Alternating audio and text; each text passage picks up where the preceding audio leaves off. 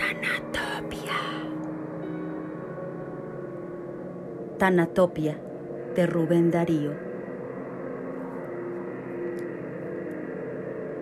Sé que se ríen de mí y de eso que llaman mis temores ridículos y no me ofendo, pues también sé que la incredulidad es fruto de la ignorancia. James Lynn apoyó los codos en la mesa de la cervecería donde se hallaban reunidos varios hombres que lo miraban divertidos. No soy un loco ni estoy borracho, y no me avergüenza reconocer que me dan miedo los cementerios, la oscuridad y las casas abandonadas, además de los bosques nocturnos donde revolotean los murciélagos. Si tienen paciencia y quieren escucharme, les puedo contar la historia que explica el origen de estos miedos. Suéltalo ya, James, pidió uno de los oyentes. Sí, vamos, cuéntalo, corearon los demás. Lo primero que deben saber es que antes de llegar a Argentina viví cinco años preso, secuestrado miserablemente por mi propio padre, el reputado doctor John Lynn, miembro de la Real Sociedad de Investigaciones Psíquicas de Londres. Por orden suya, fui encerrado en un manicomio, pues temía que yo revelase lo que él quería guardar oculto. Y eso es justo lo que esta noche les voy a contar, ya que me es imposible resistir el silencio por más tiempo. Cuando era niño, perdí a mi madre y casi inmediatamente fui enviado por mi padre a un internado de Oxford. Mi padre jamás me demostró cariño y venía a visitarme tan solo una vez al año. A medida que crecía, me convertía en un niño cada vez más triste y solitario, y cuando tenía aún pocos años podría decirse que ya lo había aprendido todo sobre la tristeza. Un día me anunciaron la visita de mi padre y recuerdo que en aquel momento necesitaba tanto desahogarme con alguien que lo recibí con alegría a pesar de que con el transcurso del tiempo su hostilidad había conseguido que lo acabara odiando. Aunque evitaba mirarme de frente, me sorprendió notar que se mostraba mucho más amable que otras veces. Y cuando le expliqué que mi periodo de estudios había concluido y estaba deseando regresar a Londres, su respuesta me sorprendió todavía más. Bueno, pensaba llevarte hoy conmigo. Has de saber que a mi edad necesito el apoyo de una familia y lo he buscado.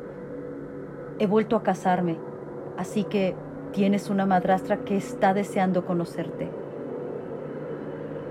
Una madrastra. En cuanto lo oí, me vino a la memoria la imagen de mi dulce madre y recordé cuánto sufría al sentirse prácticamente abandonada por mi padre, que se pasaba los días y las noches encerrado en su laboratorio. Pero guardé silencio y me dispuse a preparar mi equipaje para partir junto a él. Mi primera decepción al llegar a la mansión de Londres se produjo al comprobar que ya no quedaba ni uno solo de los antiguos criados que yo conocía. En su lugar había cinco ancianos flacos y de una palidez enfermiza que se inclinaban a nuestro paso con ridículas reverencias. Todos los muebles estaban cambiados y los que había ahora eran de un gusto seco y frío. Me pareció que todos los detalles de la casa contribuían a crear una atmósfera hostil, incluso tenebrosa.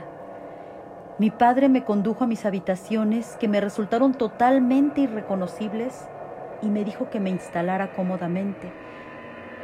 En parte por cortesía y en parte por ansiedad yo le pregunté por mi madrastra. No tengas prisa, querido James, la conocerás más tarde. Te aseguro que está deseando conocerte, ya te lo he dicho. Mi padre jamás me había llamado querido James. Su respuesta y toda aquella atmósfera tétrica que me parecía advertir a mi alrededor me hizo sentir una ansiedad cada vez mayor. Me tumbé en la cama y traté de descansar un rato, pues el viaje en tren había sido muy largo. Sentía una extraña y profunda fatiga en el cuerpo y también en el alma. Y de hecho me fue imposible conciliar el sueño. Al cabo de unas horas oí los pasos de mi padre que se acercaba a mi cuarto. abrió la puerta y por primera vez clavó sus ojos en los míos. Y cuando lo hizo, me recorrió un escalofrío y casi se me escapa un grito de espanto. Les aseguro que eran unos ojos indescriptibles, como los que ninguno de nosotros ha podido ver jamás en su vida. Vamos, James, trata de decirnos cómo eran, intervino el dueño de la cervecería que se había sumado al coro de oyentes. Pues eran unos ojos con una retina casi roja, como la de un conejo. Sí, eran unos ojos de conejo que además miraban con una intensidad que solo podía provocar escalofríos. Vamos, hijo, me dijo mi padre, tu madrastra te está esperando. Vuelvo a decirte que está deseando conocerte. Al oír a mi padre repetirme aquella frase tuve deseos de huir corriendo, como si presintiera que estaba a punto de enfrentarme a algún peligro. Bajamos al salón y allí, en un sillón de respaldo alto, había sentada una mujer.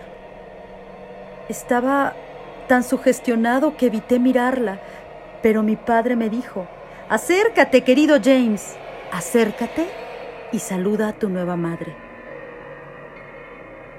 Me acerqué despacio y tendí la mano a la mujer todavía sin mirarla. Al contacto de aquella mano todo mi cuerpo se estremeció y sentí que el frío me llegaba hasta lo más hondo de los huesos. Puedo jurar que aquella mano rígida y fría, helada, no pertenecía a alguien de este mundo. Mírame, querido James, dijo entonces una voz que tampoco era de este mundo. Yo alcé despacio la vista hacia ella y, por muy ridículo que parezca, los dientes empezaron a castañarme de puro terror. Apreté la mandíbula para reprimir un alarido y la miré. La miré fijamente. Aquellos ojos, con apariencia humana, no tenían el más mínimo brillo. Eran los ojos de una muerta y el olor era el putrido olor a cadáver. Acércate, hijito mío, pidieron los labios morados del rostro de aquel cadáver. Quiero darte un beso en la frente y otro beso en los ojos y otro beso en la boca. ¡No! ¡No! Chillé con toda la fuerza de mi desesperación. Saldré de aquí y contaré a todo el mundo que el doctor Lin es un loco asesino y que su mujer es un vampiro. Sí, mi padre es un loco que está casado con un vampiro. James Lin se desplomó inconsciente sobre la mesa de la cervecería.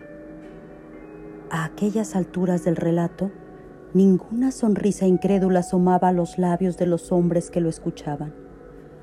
Un silencio tan denso reinaba en el ambiente que casi podía oírse el castañar de algunos dientes.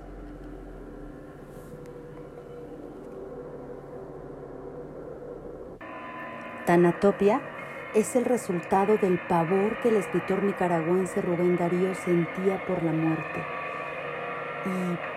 Y es el más representativo de su lado más oscuro y gótico.